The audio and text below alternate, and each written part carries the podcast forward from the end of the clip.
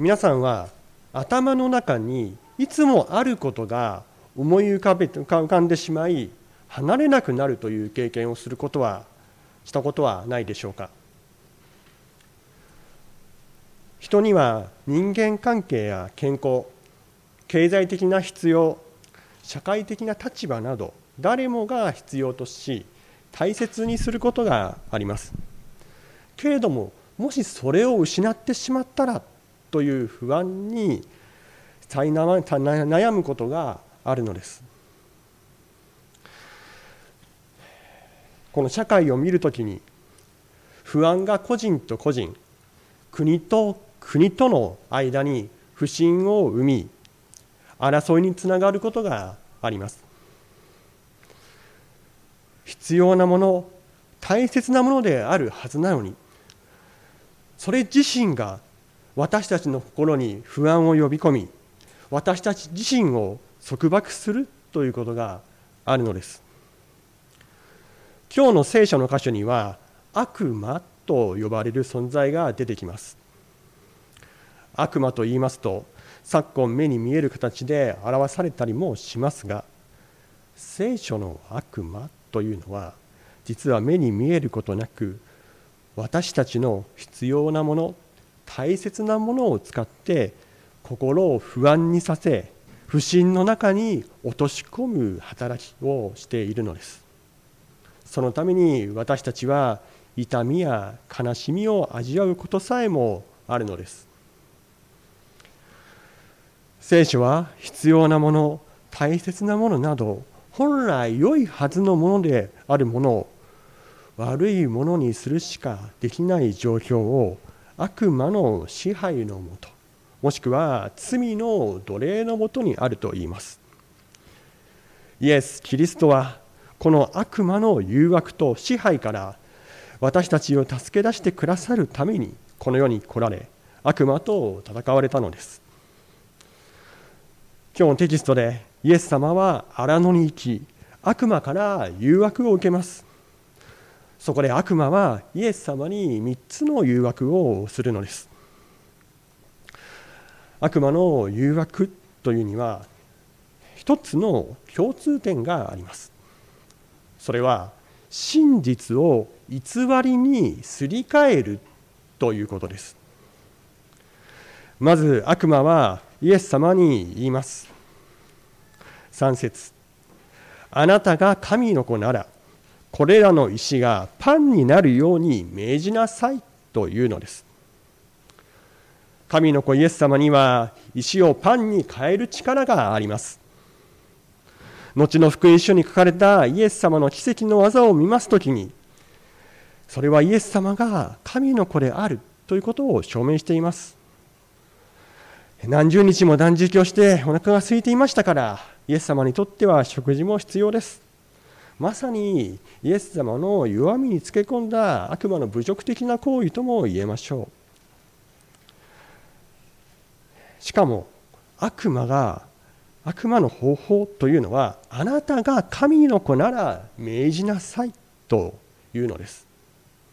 イエス様が本当に神の子であるならば石をパンに変えて自分が神の子であることを証明してみよというのです。もしイエス様がこの悪魔の言葉を聞いてパンを石に変えさえすれば悪魔に対して自分が神の子であると証明することができます。しかしその結果イエス様は悪魔の命令に聞き従うことになり悪魔に屈してしまうことになるのです。悪魔はイエス様が神の子であるという真実を利用して偽り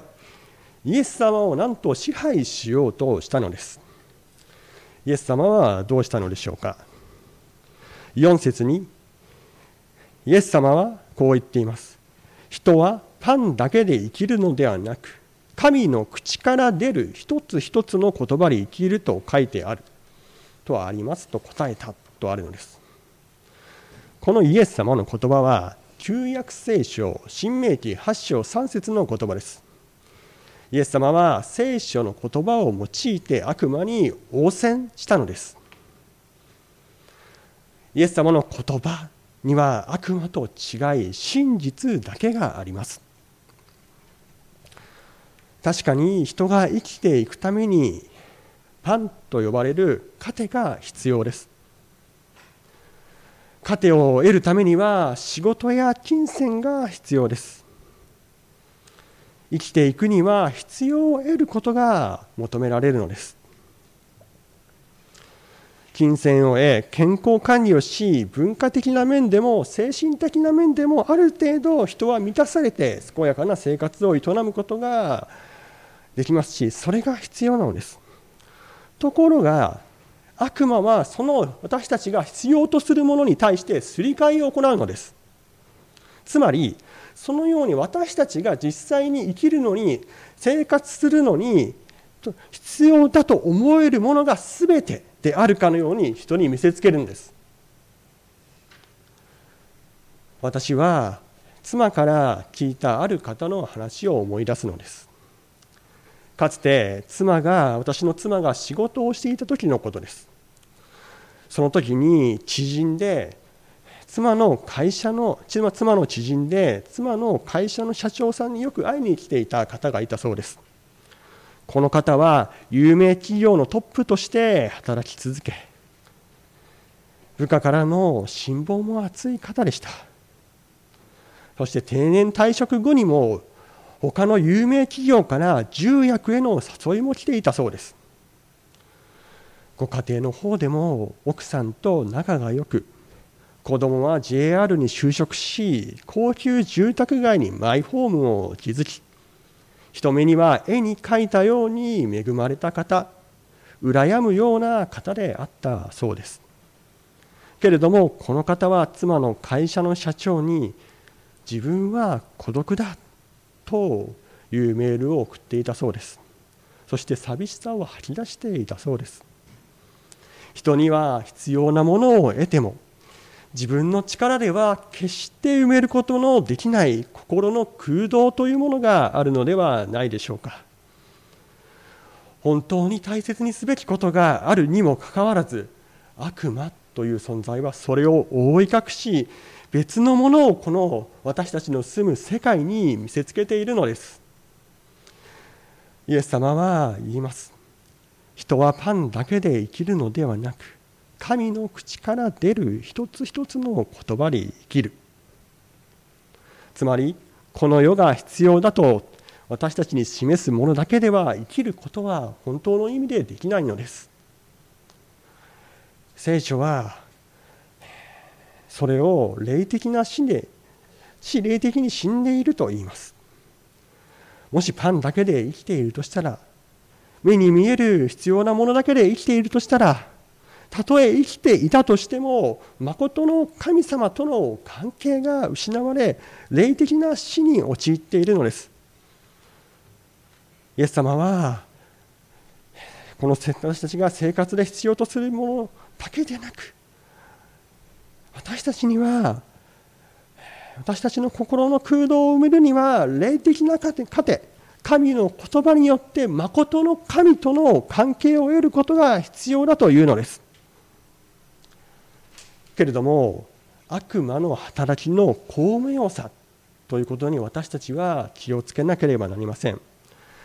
悪魔はどんなに人に良いものと思えるものでさえも悪用するということを心に留める必要があるのです。と言いますのは悪魔は2つ目の誘惑でそれを見せつけるからです。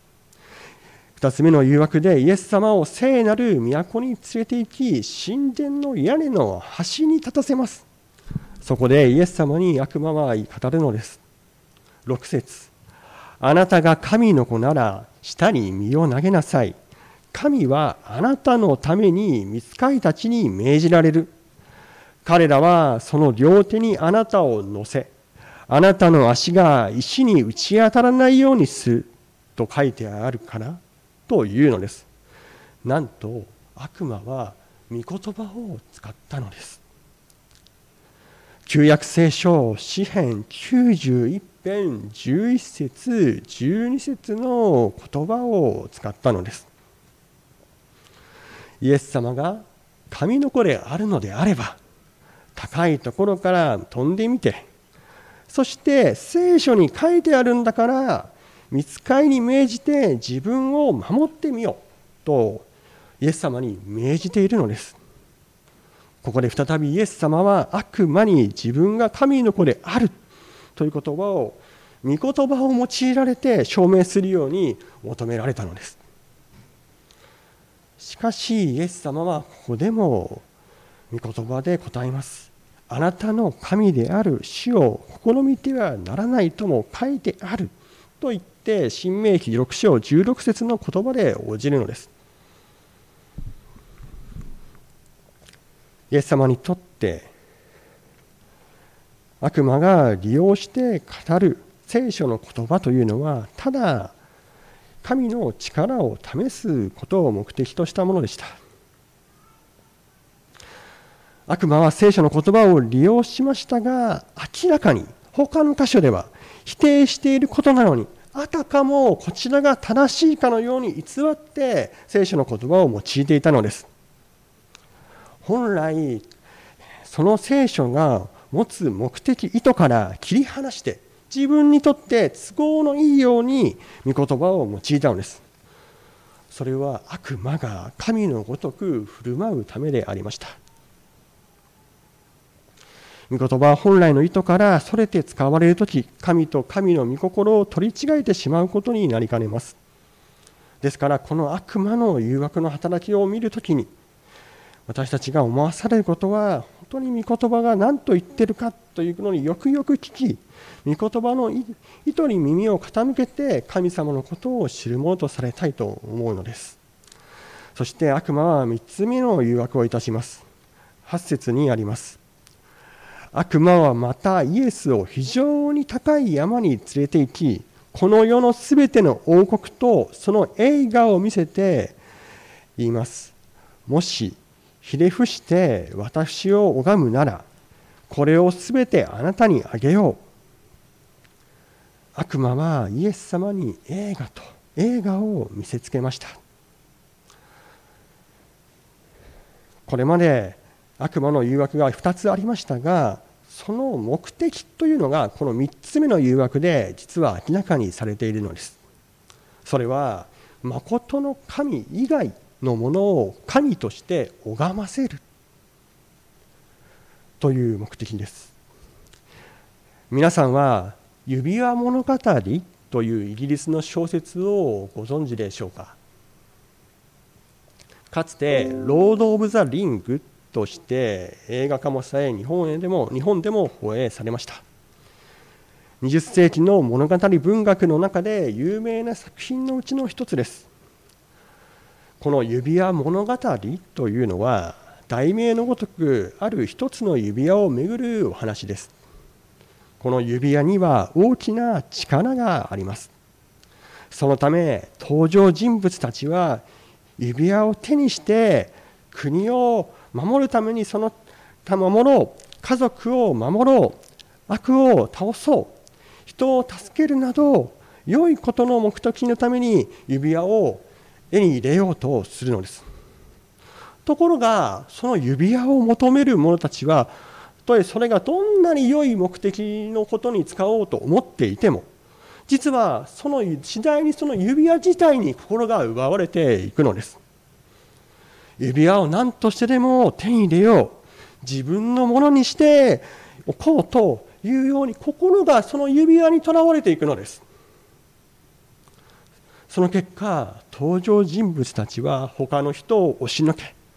さらには自分の心や体を傷つけてまで指輪を自分の手にしておこうと思うのです。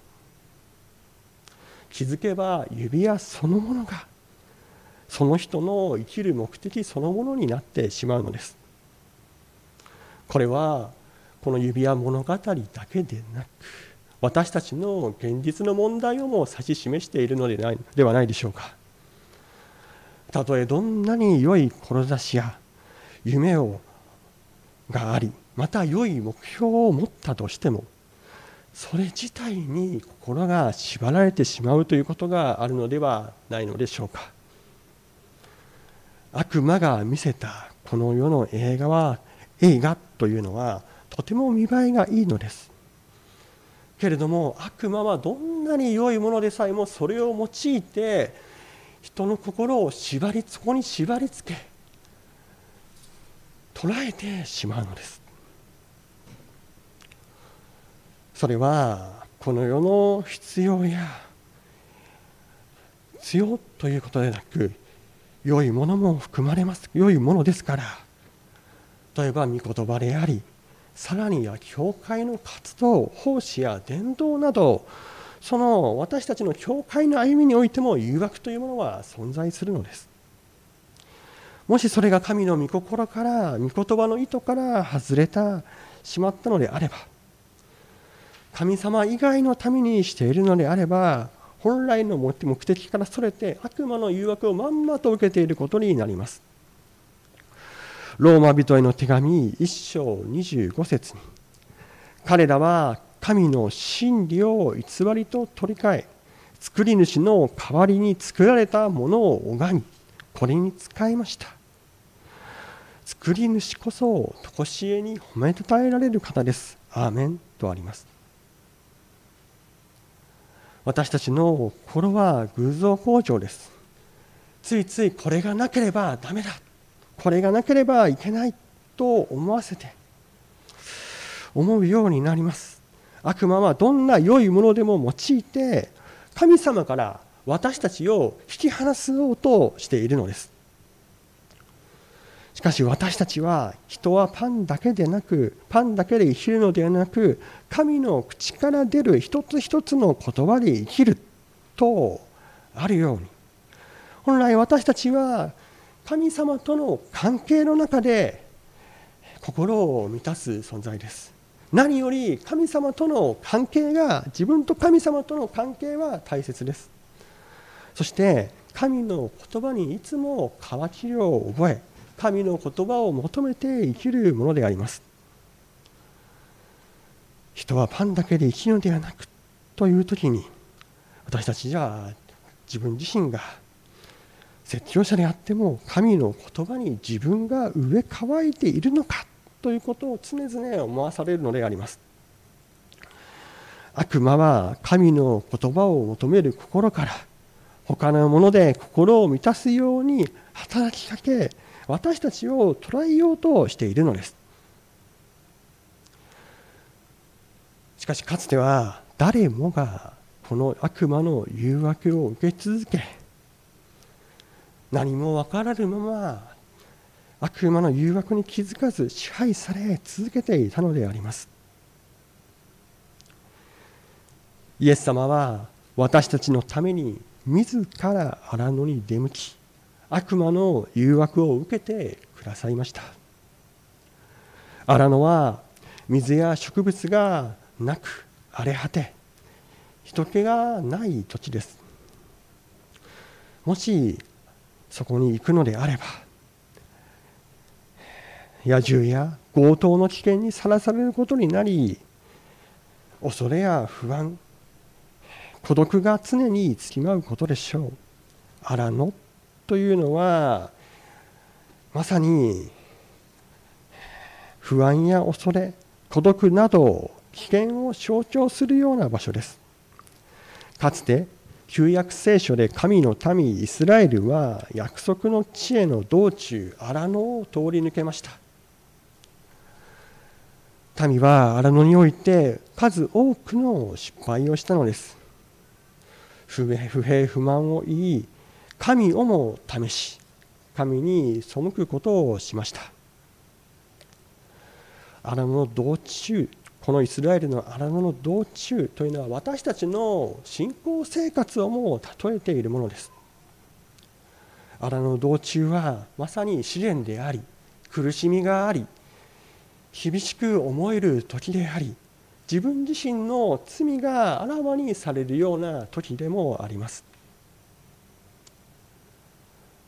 しかしそんな荒野の道中の中で不安に孤独な思いにさらされる時心みを覚えますがそれは私たちが神様に心を向ける時なのでもあります。今まで気づかなかった悪魔の誘惑にを知りなんと悪魔の誘惑に屈し続けていたことも知り支配されていたことにも支配されるかのようにもされていたことにも気づく時でもあります。そこで私たちはどうすることもできないのではともいう思いにもなります。しかしイエス様はそんな私たちのために荒野で悪魔から滅びを受け勝利してくださったのです。悪魔の誘惑と支配の中で原因も分からず悩み生きている私たちのことを救い出そうと追い求め来てくださったのであります。イエス様が荒野で受けた悩みと悪魔からの侮辱。全世界と全生涯と十字架で苦しみを受けたのは私たちを救うためであります。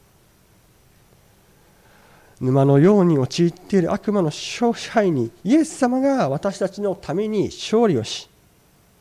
代わりに勝ち得て完全なる救いを用意して用意してくださいました。私たちには自分で悪魔の誘惑に立ち向かう力はありませんか？このイエス様のうちに私たちの罪の許しと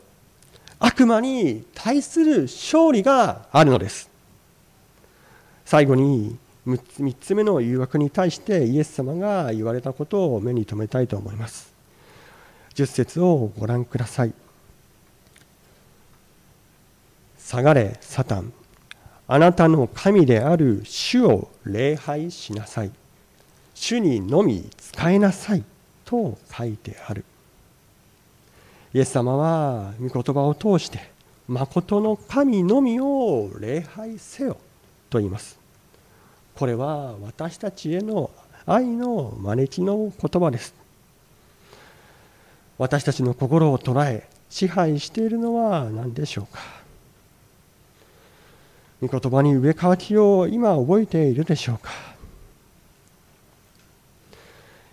神様との関係を邪魔しているものは何でしょうか。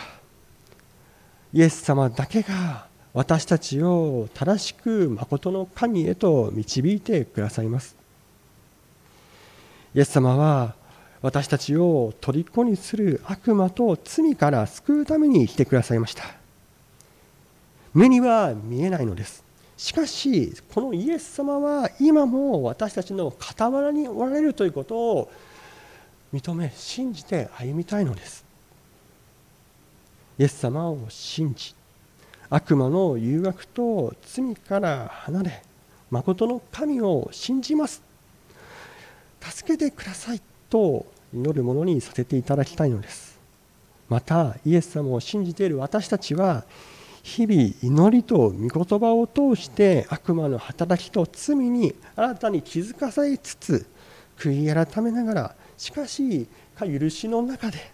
救いの感謝を喜び救いの喜び神と共にイエス様と共に歩むものとされたいのです。お祈りさせていただきます。神様私たちのためにイエス様を使わせてくださりありがとうございます。イエス様は本当に私たちが犯してしまう罪のために悪魔の誘惑に負けてしまうそんな私たちのために来てくださいました。私たちの代わりに悪魔に勝利し私たちをあなたのもとに愛の中に入れてくださいました。私たちはあなたの罪の許しと愛に感謝をしながら悪魔と向き合い罪に罪をと戦い続けていくことができますように助けてください。それにはイエス様あなたが私たちに必要です。このイエス様を覚えて1週間歩むことができるように助けてください。皆によって祈ります。アーメン。